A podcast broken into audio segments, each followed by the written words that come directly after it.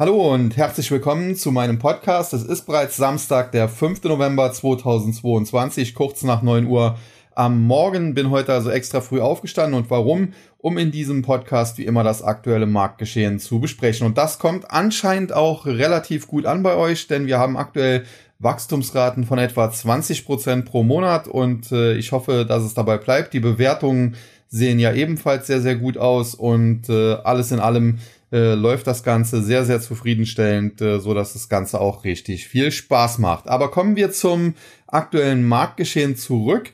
Und da hatten wir gestern aus meiner Sicht einen sehr, sehr wichtigen Handelstag. Und zwar habe ich in meinem äh, freien Stocks Free Terminal Stream, wie das Ganze jetzt heißt, früher war es der Guidance Stream, äh, am, wann war es, Donnerstag, eine Posting abgesetzt, wenn DAX Long, dann jetzt und hatte dazu in Anführungszeichen geraten, im Bereich so 13.035 Punkte, 13.040 Punkte den DAX Long zu nehmen. Es gab dann auch Kommentare, zum einen zustimmende, zum anderen aber auch, äh, dass andere das anders sehen würden und äh, doch Short positionieren sich würden. Und äh, ja, ich habe aber an meiner Einschätzung festgehalten und äh, hat ein Kursziel kurzfristig ausgegeben, was so im Bereich äh, des EMA 200 des DAX lag, also so 13.520, glaube ich, waren es etwa.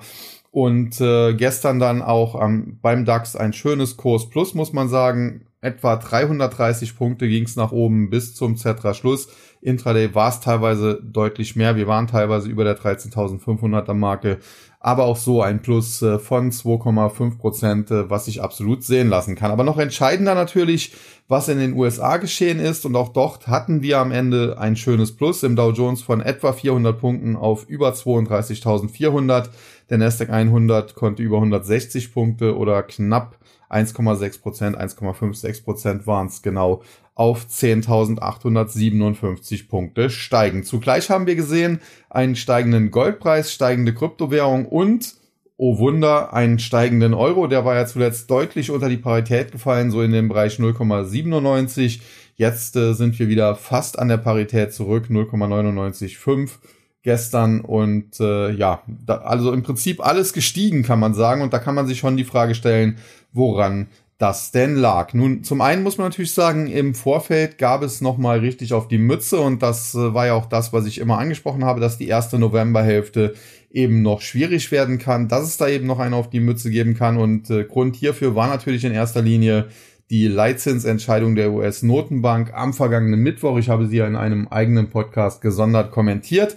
Und letztlich muss man sagen, dass alles, was ich dort gesagt habe, auch nach wie vor Bestand hat. Wir haben ein Statement bekommen des Offenmarktausschusses, das ja von allen abgestimmt wird, unter anderem natürlich auch äh, Jerome Powell, der Vorsitzende, der dazu stimmen muss. Und das ist deutlich dovischer ausgefallen als zuletzt. Dort hat man ganz klar darauf hingewiesen, dass die bislang erfolgten Zinserhöhungen erst mit zeitlicher Verzögerung ihre volle Wirkung entbreiten und äh, deswegen man die US-Wirtschaft sehr, sehr genau beobachten werde und äh, dementsprechend auch äh, vielleicht in Zukunft etwas zurückhaltender vorgehen müsse. Äh, Jerome Powell selbst ist auf der Pressekonferenz dann sehr hawkisch aufgetreten, unter anderem aber, das wurde sehr gut und sehr genau beobachtet in den USA, da gab es bei Twitter ein entsprechendes Posting, äh, hat er sich noch einmal sehr hawkisch geäußert, nachdem eine Journalistin, glaube ich, war es, äh, ihnen, ge ihnen gesagt hatte, ja, die Märkte reagieren derzeit recht positiv auf das, was dort verkündet worden ist. Und äh, das hat ihm anscheinend nicht gefallen. Deswegen hat er noch einmal betont, ja, wir bekämpfen die Inflation und so weiter und so fort. Und es ging dann dementsprechend aufgrund der sehr hawkischen Aussagen auf der Pressekonferenz nach unten. Grundsätzlich muss man sagen, kann das Ganze nicht verwundern, denn die Fed möchte natürlich keine Rallye und sie hat erlebt, äh, was passieren kann, wenn in Amerika die Anleger ein bisschen durchdrehen. Wir haben ja diese Sommerrallye der Irren, wie ich sie immer bezeichnet habe, gehabt, äh, also es mehr als 20 Prozent nach oben ging, was ja laut Definition eigentlich schon wieder ein neuer Bullenmarkt gewesen wäre. Und äh, so etwas kann die Federal Reserve natürlich nicht gebrauchen, wenn sie die Inflation unter Kontrolle bringen will, wenn sie die Inflation zurückführen will. Denn in Amerika halten noch weit mehr Leute Aktien als hier in Deutschland. Das liegt unter anderem daran, dass es dort auch äh, steuerlich so ein bisschen gefördert wird. Die 401k äh, Pläne, wenn man so will, die es dort gibt. Das heißt, man kann dort innerhalb eines solchen Plans im Prinzip äh, traden, wie man möchte, zahlt überhaupt keine Steuern und erst später, wenn man dann das Geld entnimmt, beispielsweise für die Rente, dann werden gewisse Steuern fällig, die dann aber auch nicht so hoch sind. Und äh, ja, insofern wird äh, der Handel oder auch das Trading in Amerika durchaus staatlich gefördert, so dass natürlich viele Amerikaner an der Börse unterwegs sind und äh, Corona hat das Ganze dann noch einmal verschärft, hat dann noch einmal mehr Leute an die Börse geführt. Das äh, bedeutet aber in den USA eben auch, dass äh, die Altersvorsorge in weiten Teilen auf der Börse, auf den Kapitalmärkten dort äh, basiert. Und dementsprechend die Federal Reserve hat kein Interesse, dass es jetzt an der Börse durch die Decke geht, weil sich dann alle, die natürlich dort engagiert sind, reicher fühlen und wieder mehr Geld ausgeben und das natürlich die Inflation treibt. Sie hat auf der anderen Seite aber auch definitiv kein Interesse daran, dass der Aktienmarkt kollabiert, denn wie gesagt, die Altersvorsorge der Amerikaner hängt da zu großen Teilen dran und äh, wenn das passieren würde, wenn wir also nochmal einen Crash bekommen würden, wie damals beispielsweise zur Finanzkrisezeit, Lehman Brothers, die, die Nachwirkungen, ja, dann würde die Federal Reserve alles tun, um den Markt wieder zu stabilisieren, um ihn wieder nach oben zu bringen. Und insofern ist das natürlich so auch ein bisschen ein Spannungsfeld, in dem die Notenbank da agieren muss. Auf der einen Seite kein Crash, auf der anderen Seite aber auch keine Rallye. Und äh, ja, das äh, ist nicht so ganz einfach. Zumal das kommt ja noch on top, nach wie vor aufgrund der Gelddruck, Gelddruckorgien der Vergangenheit äh, ja massiv Überliquidität vorhanden ist. Ich würde schätzen 2,5 bis 2,6 äh, Billionen US-Dollar nach wie vor. Und äh, das sorgt natürlich auch dafür, dass wenn es denn nach oben geht, sehr viele Leute sehr schnell wieder auf den Zug aufspringen, es so eine Art Short Squeeze dann auch geben kann, weil auf der anderen Seite natürlich aufgrund der Fallenkurse, die wir seit etwa einem Jahr sehen, viele geschortet haben und wenn die Shorties auf der falschen Seite erwischt werden, dann äh, kommt es eben zu einer dementsprechend starken Reaktion auf der Oberseite. Und das war das, was wir im Sommer gesehen haben. Deswegen äh, die Rallye selbst habe ich sehr gut angesagt. Äh, das Ausmaß habe ich etwas unterschätzt. Ich hätte mit 10, 11, 12 Prozent gerechnet. Am Schluss waren es etwas mehr als 20. Und äh, ja, man muss Fehler eingestehen und äh, das ein bisschen zu unterschätzen war ein Fehler. Aber ich denke, äh, ja, das ist Jammern auf hohem Niveau, denn wenn man rechtzeitig drin war, man ist eventuell vielleicht ein bisschen zu früh raus, man hat aber nicht unbedingt schon geschortet, denn das war definitiv keine Ansage von mir. Und insofern hat man dann ein paar Gewinne verpasst. Aber in diesem Jahr, glaube ich, äh, ist das nicht das Schlechteste, wenn man einigermaßen gut durch diesen Markt durchkommt und äh, keine Verluste produziert.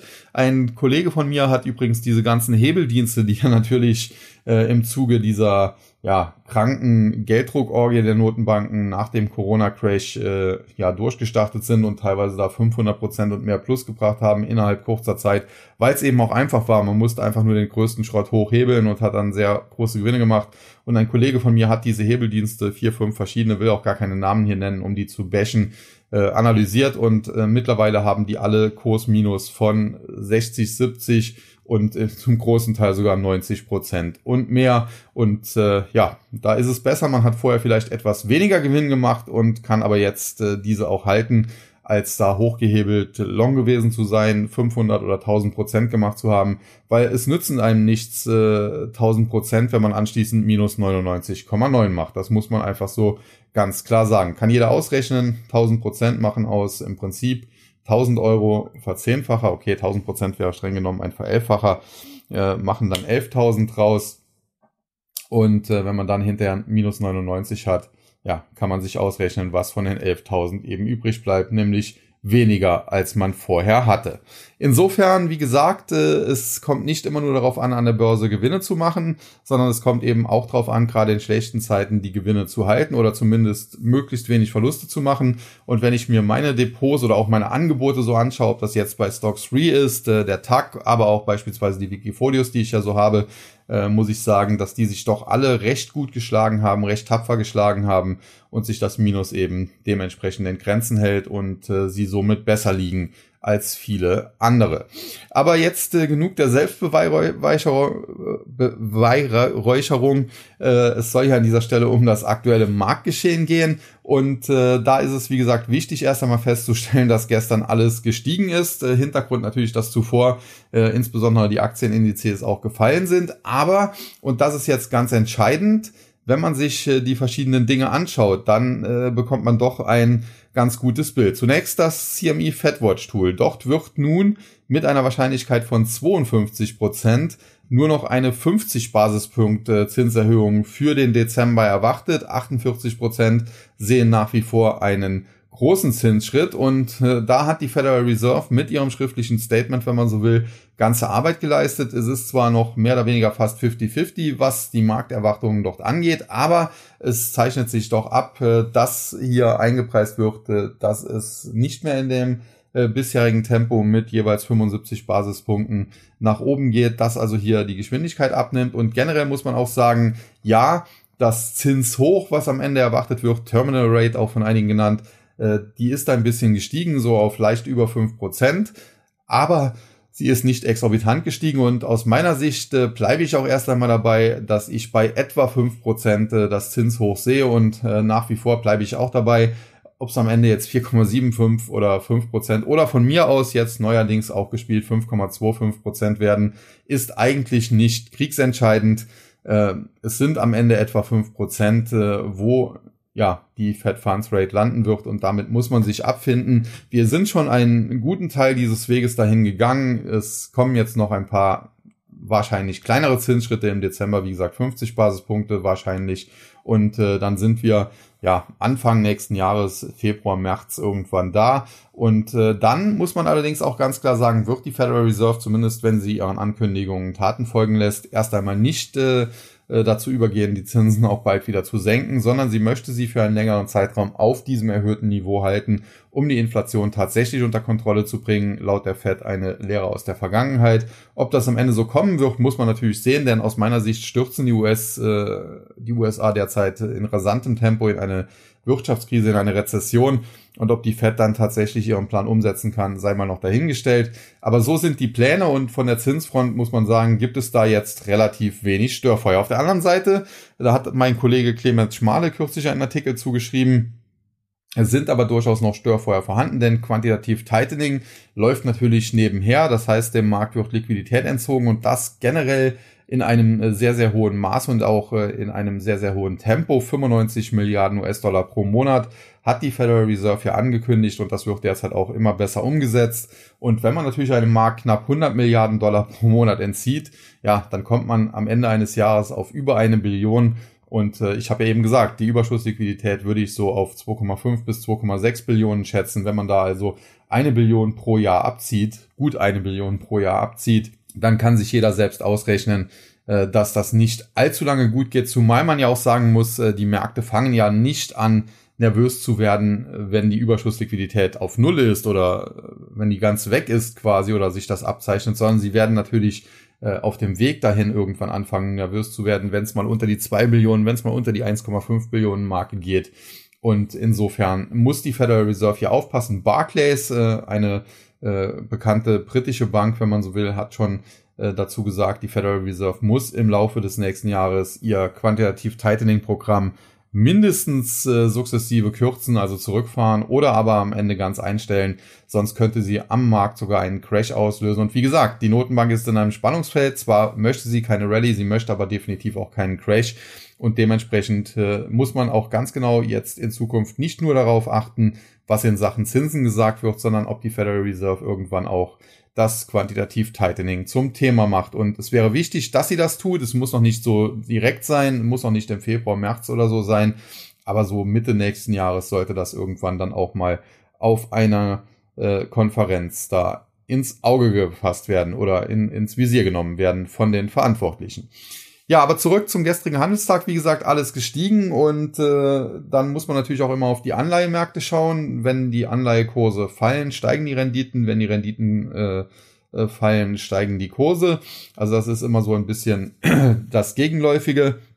Und wir hatten gestern gesehen, die äh, zweijährigen US-Staatsanleihen, die sind äh, im Kurs eben gestiegen, deswegen die Rendite dort etwas zurückgekommen um ein bisschen mehr wie vier Basispunkte auf knapp 4,66. Auf der anderen Seite die zehnjährigen US-Staatsanleihen, also die etwas länger laufenden, doch die Renditen nach oben gegangen auf über 4,16 Prozent. Das heißt, hier sind die Kurse etwas gefallen. Insgesamt hat sich da der Spread zwischen beiden wieder verengt. Äh, prinzipiell muss man sagen, ist das ja wie soll man es äh, ausdrücken? Äh, kurzfristig problematisch, langfristig essentiell und positiv. Äh, warum kurzfristig problematisch?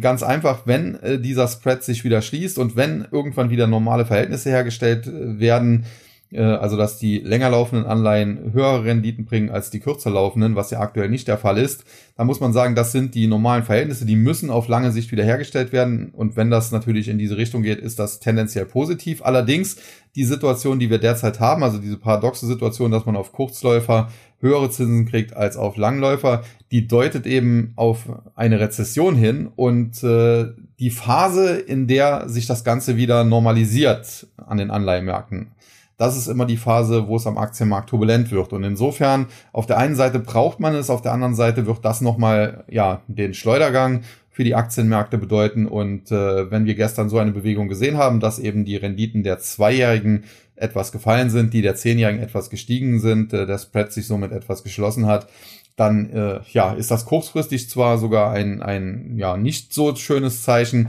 aber mittellangfristig natürlich ein essentielles. Gestern muss man sagen, war es äh, den Marktteilnehmern insbesondere an den Aktienmärkten mehr oder weniger egal. Nachdem es zuvor so stark nach unten gegangen ist, haben hier einige vor dem Wochenende Schnäppchen äh, gesucht und dann auch gefunden und gekauft. Und äh, das war dann am Ende der Treiber. Und äh, wichtig war das Ganze deshalb, weil wenn der Markt gestern weiter äh, schwach unterwegs gewesen wäre, dann hätte ich meine These, dass wir vor einer Jahresendrallye stehen, äh, in Frage stellen müssen, denn eklatante Schwäche darf, darf man sich an der Börse jetzt nicht mehr erlauben. Wir haben ja auch Wirtschaftsdaten bekommen, äh, US-Arbeitsmarktdaten, die sind im Prinzip etwas heißer ausgefallen als erwartet. Äh, wir haben 261.000 neu geschaffene Stellen, erwartet wurden waren 200.000. Der Vormonat wurde auch kräftig nach oben revidiert.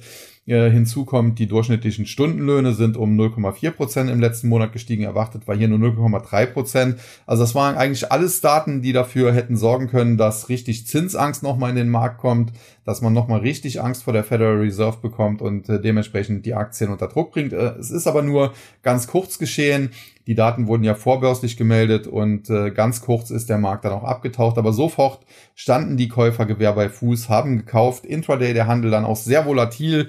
Wir waren erst deutlich im Plus, haben alle Gewinne wieder abgegeben, sind äh, teilweise ja, ich will jetzt nicht sagen deutlich, aber doch etwas deutlicher ins Minus gedreht und am Handelsende, aber äh, insbesondere die letzte Handelsstunde war dann sehr positiv, so dass wir grün ins Wochenende gegangen sind. Und wie gesagt, gerade vor dem Hintergrund, dass es auch ganz anders hätte kommen können nach diesen Wirtschaftsdaten und auch aus charttechnischer Sicht, äh, dass es kritisch gewesen wäre, wenn wir nochmal gefallen wären im Hinblick auf eine mögliche Jahresendrallye, war der Tag dann sehr, sehr wichtig. Jetzt muss man aber auch feststellen, es ist am Ende alles gestiegen, also beispielsweise auch die Kryptowährung. Und jetzt muss man ebenfalls feststellen, die Anleger an den Kryptomärkten haben in den letzten Wochen, Monaten, seit fast einem Jahr muss man sagen, eigentlich äh, ja das Ganze viel besser äh, verarbeitet, aufgenommen als an den Aktienmärkten. Es gab dort äh, ja schon im November vergangenen Jahres die Allzeithochs der Bitcoin damals bei 69.000, um ihn mal exemplarisch zu nennen. Und seitdem ging es eigentlich mehr oder weniger immer nur bergab. Äh, es gab zwischenzeitlich mal Gegenbewegungen, klar, Bärenmarkt-Rallies auch hier, aber äh, tendenziell ein ganz klarer Abwärtstrend und das ist ja auch im Prinzip äh, ja das, was man erwarten müsste, wenn die Federal Reserve eben geldpolitisch äh, derart strafft, denn auch da hat mein Kollege Clemens Schmal allerdings schon vor längerem einen guten Artikel drüber geschrieben. Der Bitcoin trackt im Prinzip perfekt US-Geldpolitik. Immer wenn die Geldschleusen geöffnet werden, geht der Bitcoin stark nach oben. Immer wenn die Geldschleusen geschlossen werden, geht er eher stark nach unten. Und jetzt muss man sagen, die äh, Kryptomärkte haben, wie gesagt, die Fed besser verstanden, besser gespielt. Das Allzeithoch im letzten November, kein Hoch mehr, auch kein Rücklauf an die alten Hochs im Januar, wie das an den Aktienmärkten war im Zuge einer Jahresendrallye letztes Jahr und äh, wie gesagt tendenziell nur gefallen. Aber jetzt seit einiger Zeit äh, scheinen die Anleger an den Kryptomärkten dann auch äh, die Nase voll zu haben von fallenden Kursen. Wir haben zuletzt keine neuen Tiefs mehr gemacht. Prinzipiell hat sich sogar ein leichter neuer Aufwärtstrend ausgebildet, was eigentlich positiv ist, was auch den einen oder anderen schon dazu verführt, hier jetzt sehr bullig zu werden. Ich bin da nach wie vor ein bisschen skeptisch, bin da auch ein gebranntes Kind, denn ich kenne ja den Bitcoin schon seit vielen Jahren, bin da seit 2011, 2010, 2011 selbst investiert, habe dort äh, viel mitgemacht, viel ja äh, durchstanden und dementsprechend schön, dass es jetzt kurzfristig aufwärts gegangen ist, aber in der Vergangenheit war es immer so, äh, dass am Ende noch ein finaler Ausverkauf gefolgt ist, ehe es dann wieder besser wurde und äh, der fehlt hier noch. Und oftmals war es auch so, dass vor dem finalen Ausverkauf erstmal eine schöne Rallye noch stattgefunden hat. Eine solche Phase sehen wir derzeit und dementsprechend, äh, wie gesagt, sollte man es nicht äh, zu hoch hängen. Ich gehe nach wie vor davon aus, dass wir an den Kryptomärkten auch nochmal eine auf die Mütze kriegen, genau wie an den Aktienmärkten. Warum? Weil die Geldpolitik eben übergeordnet straff bleibt oder weiter gestrafft wird. Die Zinsen steigen ja noch ein bisschen. Quantitativ Tightening, ich habe es eben erwähnt, läuft ja erstmal noch. Und äh, das ist definitiv nicht positiv äh, für alle Sachwerte und äh, für alle Assets, wenn man so will. Und da zählen eben Kryptowährungen auch dazu. Also insofern äh, bleibt der übergeordnete Ausblick nach wie vor trüb, so gerne ich da ins Bullenlager wechseln würde. Aber kurzfristig rechne ich eben tatsächlich mit der Jahresendrallye und der gestrige Tag war dafür essentiell, gerade auch, weil er jetzt diese ja, Arbeitsmarktdaten, die dort gekommen sind und die durchaus auch hätten zu einem Abverkauf führen können, so gut weggesteckt hat. Und äh, das war definitiv ganz klar eine Leistung der Bullen, die wir da gestern gesehen haben. Was man auch sagen muss, äh, ein Szenario, was auch ein äh, ja, User in einem Stream so ein bisschen gepostet hat, was ich auch in der Vergangenheit schon so ein bisschen mal in den Raum gestellt habe. Es kann natürlich auch sein, dass gerade an den Kryptomärkten beim Bitcoin und Co. Äh, hier schon das Weltuntergangsszenario gespielt wird, nach dem Motto, ja, die Federal Reserve wird es nicht schaffen, mit ihrer Geldpolitik die Inflation einzufangen. Äh, sie wird dann am Ende für einen Kollaps des äh, Finanzsystems sorgen und da wechsle ich doch lieber das Finanzsystem und gehe in das Alternative, das Kryptosystem. Das ist natürlich durchaus auch möglich, aber ich bin kein großer Freund von solchen Weltuntergangsszenarien. Ich glaube tatsächlich, dass mittel- und langfristig äh, die Kryptos und insbesondere Decentralized Finance äh, das normale Finanzsystem ablesen wird. Wir haben jetzt zuletzt auch Meldungen bekommen, dass Banken jetzt erstmals äh, länderübergreifende Transaktionen über DeFi durchgeführt haben, also nicht mehr über ihr altes System. Wir haben ja auch Meldungen bekommen, dass Chainlink mit Swift kooperiert und so weiter. Also da tut sich schon einiges und ich gehe davon aus, dass in einigen Jahren auch äh, der dezentrale Finanzbereich, also das Kryptosystem, das DeFi-System, das normale Finanzsystem ja ersetzen wird, äh, dass das die Digitalisierung, wenn man so will, in dieser Branche ist. Aber aktuell ist mir das eigentlich noch ein bisschen zu früh, wobei äh, die gestrige Kursbewegung, insbesondere bei den Kryptos, kann durchaus auch so gedeutet werden, wenngleich mir das wie gesagt, äh, aktuell noch nicht in den Sinn kommt und ich bin auch ungern ein Weltuntergangsprophet und man muss sagen, wenn das jetzt so abrupt käme, also dass das mittellangfristig so kommt, dass sich das dahin entwickelt, das glaube ich ja, äh, so wie das Internet sich auch über viele Jahre durchgesetzt hat. Aber wenn das jetzt so abrupt käme, sprich, wir hätten einen Crash des normalen Finanzsystems, wie wir es bisher kennen, und äh, deswegen springt dann das alternative Finanzsystem ein, dann wäre das äh, ja aus zweierlei Sicht problematisch. Zum einen würde natürlich ein Crash des normalen Finanzsystems bedeuten, dass sehr, sehr viele Leute sehr, sehr arm würden.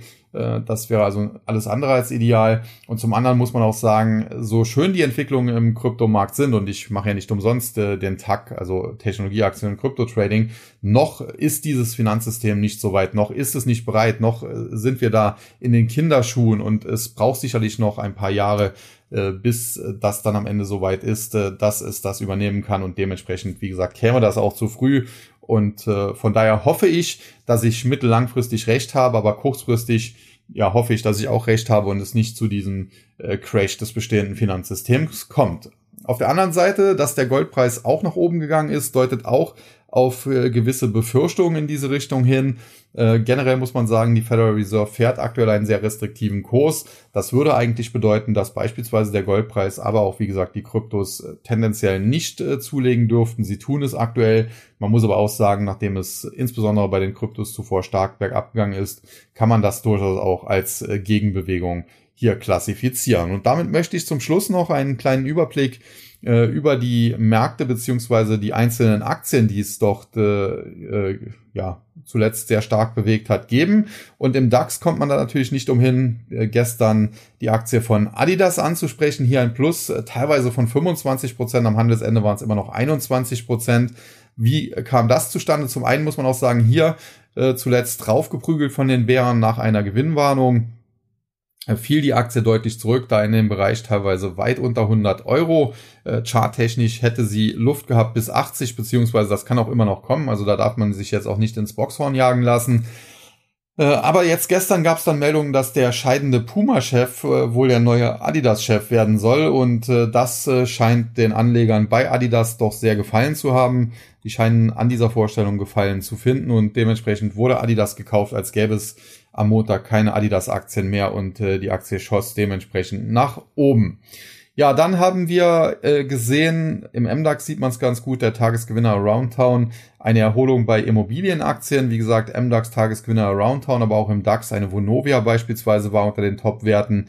Hier muss man sagen, zuletzt natürlich auch massiv draufgeprügelt und eine jetzt äh, schöne Gegenbewegung, die man aber auch nicht überbewerten sollte. Nach wie vor gilt auch hier, der Immobiliensektor gerade in den USA ist extrem angespannt. Er crasht, muss man in dem Fall tatsächlich sagen, aktuell in den USA mit einem äh, schnelleren Tempo, als das seinerzeit während der Finanzkrise der Fall war. Das Gute ist, nur die Banken sind derzeit besser äh, vorbereitet, weil man eben aus der Finanzkrise damals äh, gelernt hat und entsprechende Kapitalvorgaben gemacht hat. Äh, aber alleine, dass in den USA mittlerweile sogar die Mieten zu sinken beginnen, was aus Inflationssicht gut ist, muss man sagen, was, was die Fed durchaus begrüßen dürfte, äh, ist schon ein Zeichen dafür, wie es dort am Immobilienmarkt, am Häusermarkt aussieht. Und äh, ja, dass das auch in Deutschland ähnlich ist, muss man sagen.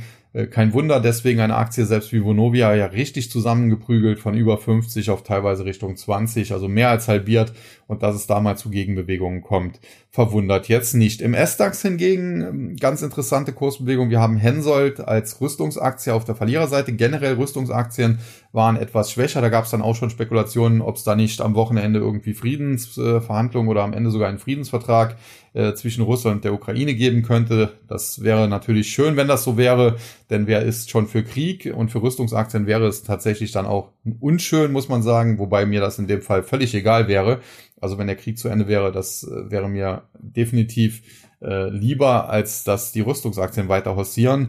Aber da muss man sagen, da ist natürlich auch viel Wunschdenken mit drin und äh, nur weil Hensoldt jetzt gestern auf der Verliererseite stand, weil einige andere Rüstungsaktien mal ein bisschen abgegeben haben, nachdem sie zuvor zum Teil ja auch sehr gut gelaufen sind und sich vor allen Dingen dann auch in der Korrektur sehr, sehr gut gehalten haben, da würde ich jetzt noch nicht äh, unbedingt so etwas draus ableiten wollen. Ansonsten im S-DAX Tagesgewinner die Aktie von Auto 1 Group. Da muss man sagen, die Auto 1 Group oder Auto 1 Group, wie immer man sie auch bezeichnen mag, finde ich nach wie vor nicht unspannend. Wir hatten ja in der Vergangenheit schon mal über die Aktie an dieser Stelle gesprochen, hatte gesagt, da in, bei diesen Tiefs 5, 6 Euro, da kann man hier mal einen Fuß in die Tür stellen. Wir hatten, glaube ich, damals mit einer 6 vor dem Komma, hatte ich gesagt, kann man Long nehmen, ist dann fast bis 12 gelaufen, also hat sich fast verdoppelt. Anschließend ging es dann aber, nachdem ich gesagt habe, da oben jetzt bei über 10, 12, da ist, da wird die Luft dünn, ging es wieder zurück, sogar teilweise auf neue Tiefs, zuletzt jetzt schöne Erholungsbewegungen. Aber was man auch sagen muss, es gibt in den USA so eine ähnliche Aktie, nämlich Carvana.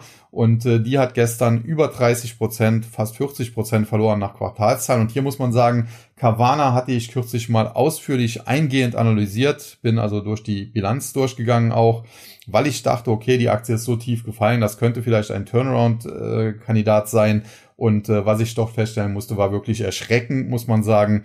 Äh, dem Unternehmen geht äh, ja mehr oder weniger das Geld so langsam aus. Und äh, ich möchte jetzt hier nicht unbedingt äh, eine Pleite von Carvana prognostizieren, aber wenn man in die Bilanz schaut, äh, dann würde es einen noch nicht verwundern, wenn es früher oder später dazu käme. Also insofern Carvana gestern, glaube minus 38 Prozent am Ende die würde ich nicht anfassen. Die Auto 1 Group oder Auto 1 Group finde ich hingegen nicht so schlecht, äh, wobei es ist natürlich auch ein sehr spekulativer Wert und äh, vor allen Dingen braucht man das richtige Timing mit dem Kauf.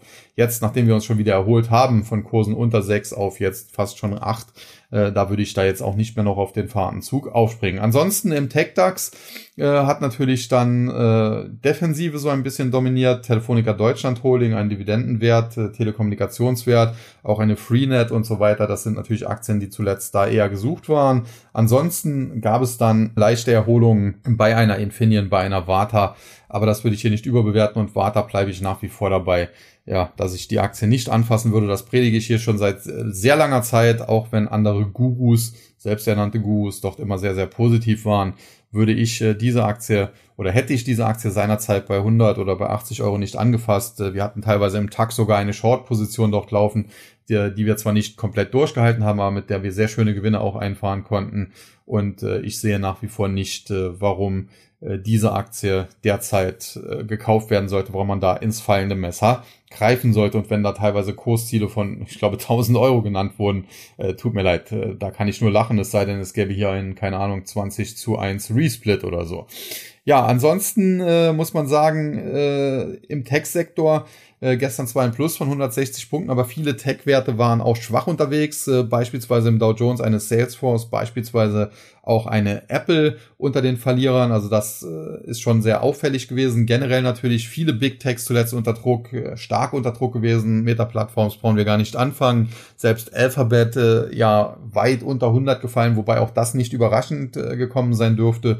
Äh, insbesondere natürlich für die TAG-Abonnenten. Ich hatte hier immer wieder davor abgeraten, schon in Alphabet zu investieren, obwohl das Unternehmen beziehungsweise die Aktie für mich die beste der Welt ist und, und die Aktie wäre, wenn ich nur eine kaufen dürfte, äh, die ich wahrscheinlich nehmen würde, allerdings eben nicht im aktuellen Marktumfeld, denn die leben natürlich sehr, sehr stark von Online-Werbung und äh, Marketing wird natürlich in einer Rezession am ehesten gekürzt. Da hat man am wenigsten Probleme. Da ruft vielleicht mal dann der Manager bei Google an und sagt, ja, warum schaltet ihr nur noch für 50.000 Dollar im Monat Werbung? Vorher waren es doch 100.000. Dann erklärt man ihm, ja, wir müssen derzeit Einsparungen vornehmen aufgrund äh, rezessiver Tendenzen und äh, dann hat sich die Sache, dann gibt es vielleicht nochmal einen Anruf, ja, können wir nicht euch irgendwie helfen, dass das effektiver wieder wird und so weiter, aber es, man hat keinen großen Ärger damit wohingegen, wenn man natürlich Leute entlass, entlässt, äh, man kann sich ja anschauen, wie die Presse darauf reagiert, dass äh, Elon Musk bei Twitter jetzt durchgreift und dort, äh, glaube die Hälfte der Belegschaft gestern entlassen hat. Äh, da gibt's ja sehr negative Reaktionen drauf das ist immer so ein zweischneidiges Schwert. Ich kenne das damals noch von Nokia. Auf der einen Seite ist es natürlich nicht schön. Also bei Twitter haben vorher siebeneinhalbtausend Leute gearbeitet. Wenn die Hälfte gehen muss, äh, sind das 3750 nach Adam Riese. Und wenn 3750 Leute ihren Arbeitsplatz verlieren, da hängen natürlich auch immer Familien dran und so weiter. Also ich kann ja durchaus, ich bin ja kein, kein asozialer Typ. Äh, ich kann das ja durchaus verstehen. Auf der anderen Seite muss man aber auch sehen, äh, was passiert denn, wenn Twitter so weitermacht wie bisher. Sie sind ja nicht gerade hochprofitabel wachsend gewesen. Das heißt, äh, ja, sie haben mehr oder weniger Geld verbrannt oder haben da knapp um die, um die Nullmarke rumgearbeitet. Jedenfalls haben sie nicht massiv Milliarden verdient. Und in einer Rezession wird jetzt Marketing gekürzt. Das heißt, da brechen die Geschäfte von Twitter wahrscheinlich jetzt in den nächsten Wochen und Monaten auch noch ein bisschen ein. Dann ist man sehr schnell in der Verlustzone.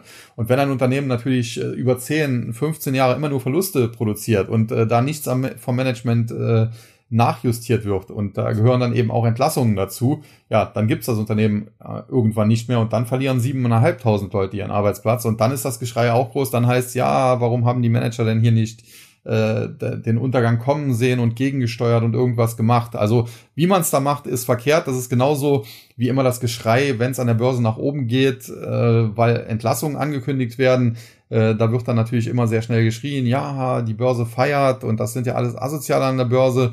Ja, hier muss man sehen, die kurzfristige Perspektive ist, die Trader feiern, weil dadurch Kosten eingespart werden, weil das natürlich für das Unternehmen tendenziell gut ist, wenn die Kostenbasis gesenkt werden kann.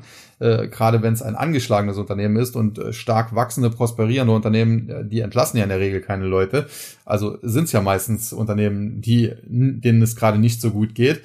Aber natürlich auf lange Sicht äh, sind doch nur die Unternehmen erfolgreich, die nach und nach immer mehr Leute einstellen und nicht die, die jeden Monat irgendwie Leute entlassen müssen. Also das äh, darf man sich ja nichts vormachen und das sieht man dann auch an der Börse. Also ein Unternehmen, das über Jahre immer Leute entlässt, äh, das gibt's dann irgendwann nicht mehr. Gibt ja solche Fälle, solche Großkonzerne, die dann am Ende pleite gegangen sind, ob das in Deutschland eine Holzmann war oder in den USA eine CS Roebuck. Also äh, da sollte man ein bisschen auch mal genauer hinschauen. Natürlich ist das, äh, das habe ich auch vollstes Verständnis für, für die Leute, die da entlassen wurden, schlimm, äh, insbesondere wenn da natürlich noch Familien dran hängen. Nur es nützt ja nichts, siebeneinhalbtausend Leute durchzuschleppen und am Ende geht Twitter daran kaputt und dann verlieren siebeneinhalbtausend Leute ihren Arbeitsplatz. Dann besser jetzt nur die Hälfte. Und wenn dann wieder alles in der Spur ist, dann wird man natürlich logischerweise auch wieder Mitarbeiter aufbauen. Also da, wie gesagt, mal nicht immer äh, ja, da den, den Gefühlen, die man vielleicht zunächst hat, nachgeben, sondern auch ein bisschen nachdenken. Ja, und damit komme ich dann noch äh, zum Nasdaq 100. Und äh, gestern gab es doch einige gravierende Verlierer. Also eine Carvana am Ende, glaube ich, wie gesagt, minus 38 Prozent. Ein Twilio über 30 Prozent verloren nach Quartalszahlen. Atlassian, auch mal so ein äh, Highflyer gewesen. Ich glaube, das Kürzel an der Nasdaq war oder ist Team, ein australisches Softwareunternehmen, eigentlich auch heftig im Minus gewesen, minus 29 Prozent. Und eine Copart, die ich jetzt gar nicht so besonders kenne, äh, hat den Vogel abgeschossen mit minus 50 Prozent. Also da wurde im Tech-Sektor weiter extrem viel Luft abgelassen. Auch eine Snowflake ist jetzt endlich mal deutlicher zurückgekommen, wo ja ein Warren Buffett auch noch mit drin hängt, äh, der sie hier vielleicht immer auch wieder ein bisschen stabilisiert.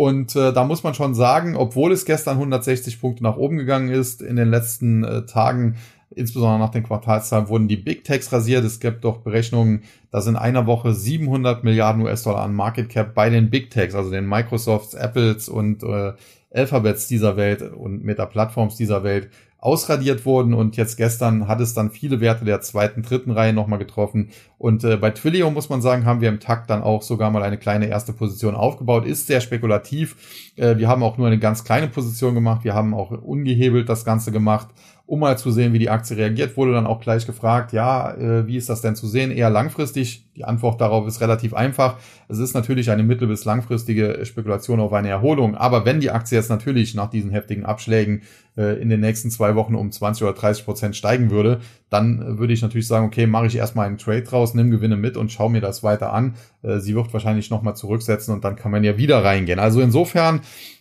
muss man sich das anschauen. Auf der Gewinnerseite an der Nasdaq gestern hingegen die chinesischen Werte. Doch gab es natürlich Spekulationen. Äh, wieder einmal muss man sagen, dass diese Zero-Covid-Strategie aufgegeben werden könnte. Und äh, tatsächlich haben die auch einen gewissen Nährboden, denn unser Bundeskanzler Olaf Scholz ist ja in China unterwegs gewesen oder ist er noch, keine Ahnung. Äh, man hört ja nicht so viel von dem Mann. Und äh, der hat äh, doch den Chinesen den BioNTech-Impfstoff so ein bisschen, ja, verkauft aufs Auge gedrückt. Äh, er wird jetzt nicht äh, breitflächig in China äh, verwendet, muss man sagen, aber immerhin die ja, Ausländer in Anführungszeichen, die in China leben, die werden in Zukunft die Möglichkeit bekommen, sich mit dem BioNTech-Impfstoff doch zu impfen. Und das ist natürlich dann schon mal ein erster Schritt. Vielleicht, äh, ja, vertrauen die Chinesen am Ende ja sogar den Deutschen äh, und äh, setzen dann tatsächlich auf diesen Impfstoff. Man kann sich da auch darüber streiten, möchte an dieser Stelle gar nicht tun äh, denn ich bin kein, kein großer Fan äh, dieser Impfaktien oder auch des Impfstoffs selbst, muss man ganz klar an dieser Stelle auch sagen, dass der mich nicht überzeugt, äh, wenn man da so viele Booster und so weiter braucht. Aber wenn es denn äh, die Meinung ist an den Finanzmärkten, dass es hilft und äh, wenn China jetzt den BioNTech-Impfstoff verwendet, der mit Sicherheit, das muss man schon sagen, besser ist als das, was bisher dort äh, verspritzt wurde, äh, dann sei das so. BioNTech, die Aktie, muss man sagen, hatte zunächst sehr, sehr positiv auf solche Meldungen reagiert, äh, teilweise über acht Prozent gewonnen, ist dann teilweise äh, auch wieder ein Stück zurückgesetzt. Am Ende war es aber noch ein Plus von über sechs Prozent. Nichtsdestotrotz äh, bin ich auch von diesen Impfaktien, wie gesagt, nicht überzeugt. Äh, diese haben zum Teil natürlich heftig korrigiert auch haben zuletzt jetzt auch so einen Boden so ein bisschen ausgebildet. Wenn man sich bei OnTech den Chart anschaut, muss man sagen, so knapp unter 120 gab es da eine Bodenbildung, aber sie sind jetzt mehr oder weniger in einer breiten Seitwärtszone oder Seitwärtsbewegung drin. 120 auf der Unterseite, 185 auf der Oberseite und auch die gestrigen plus 6% am Ende auf knapp 155. Die haben die BioNTech-Aktie also nicht aus dieser äh, ja, breiten und äh, wahrscheinlich langen Seitwärtsbewegungen herausholen können. Da äh, gibt's also keinen Kauf, aber auch kein Verkaufssignal, das muss man eben auch sagen. Und äh, Moderna ist ja in der Woche teilweise auch rausgekommen, hat gesagt, wir verkaufen nicht mehr so viel von dem Impfstoff, hat die Aktie kurzfristig belastet, dann ist sie zuletzt wieder deutlich gestiegen, aber auch hier Seitwärtsgeschiebe 190 auf der Oberseite die Begrenzung und auf der Unterseite so etwa die Marke, ja, so 112, 112,50. Also sehr, sehr breite Seitwärtsbewegung, aber da sind äh, diese Aktien eben derzeit drin und es gibt keine Signale, keine Kauf, aber auch keine Verkaufssignale und dementsprechend sehe ich da aktuell derzeit keinen Handlungsbedarf, weder Long noch Short. Wer sie hat, mag sie noch halten. Wenn es dann ans obere Ende der Range geht, vielleicht auch mal über Gewinnmitnahmen nachdenken, äh, kaufen, wenn überhaupt dann am unteren Ende. Und ja, ansonsten, ja, den lieben Gott in dem Fall mal einen guten Mann sein lassen. Ja, und genau das äh, ist dann auch ein schönes Schlusswort, muss man sagen. Es ist Wochenende, auch da lasse ich mal den lieben Gott so ein bisschen einen guten Mann sein. Äh, werde mir heute die Fußball-Bundesliga anschauen und jetzt gleich muss ich einkaufen. Äh, haben nichts mehr zu trinken hier. Und ja, in diesem Sinne komme ich dann auch jetzt zu einem schnellen Ende. Ich hoffe, dass euch der Podcast wie immer gefallen hat. Wenn ja, würde ich mich freuen, wenn ihr weiterhin dabei seid. Das geht natürlich am einfachsten, wenn ihr ihn abonniert, beispielsweise bei Apple, aber auch, glaube ich, bei Google Podcast kann man ihn abonnieren. Ansonsten freue ich mich natürlich immer über eine gute Bewertung. Ebenfalls freue ich mich, wenn ihr auch meinen YouTube-Kanal vielleicht entdeckt und wenn ihr natürlich auch meinen Stock 3 äh, Stream, äh, Stock 3 Terminal Stream euch anschaut, äh, sowohl den freien Stream und wer möchte, kann natürlich auch das Abo äh, des, des TAG machen. Ansonsten äh, der Hinweis für den TAG äh, Technologieaktien und Krypto-Trading. Man kann auch einfach äh, bei Google nach TAG, also T-A-K plus Huber suchen, dann dürfte man das auffinden. Am 8.11., also jetzt am kommenden Dienstag ist das, glaube ich, wird mein Service fünf Jahre alt. Der TAG also fünf Jahre alt. Äh, zugleich sind in den USA natürlich Midterm Elections, aber das, äh, da werden wir nicht drauf eingehen können. Aber deswegen zum fünfjährigen Geburtstag gibt's dann eben ein Webinar bei der ehemaligen Börse Go, die ja jetzt Docs3 heißt. Und äh, wer möchte, kann da teilnehmen. Das Gute an dem Webinar ist, es wird im Rahmen des Webinars ein Gutscheincode bekannt gegeben und mit dem erhält man den Tag äh, Im kurzen Abo muss man sagen, das Jahresabo äh, gibt's nicht mit Rabatt, aber im kurzen Abo, wer es also mal ausprobieren möchte, mit 50% Rabatt und ich denke, das kann sich sehen lassen. Und damit, äh, wie gesagt, genug für heute. Ich verabschiede mich jetzt, wünsche allen einen schönen Tag, ein schönes Wochenende und sage wie immer an dieser Stelle Tschüss und bye bye, bis zum nächsten Mal. Es verabschiedet sich Ihr euer Sascha Huber.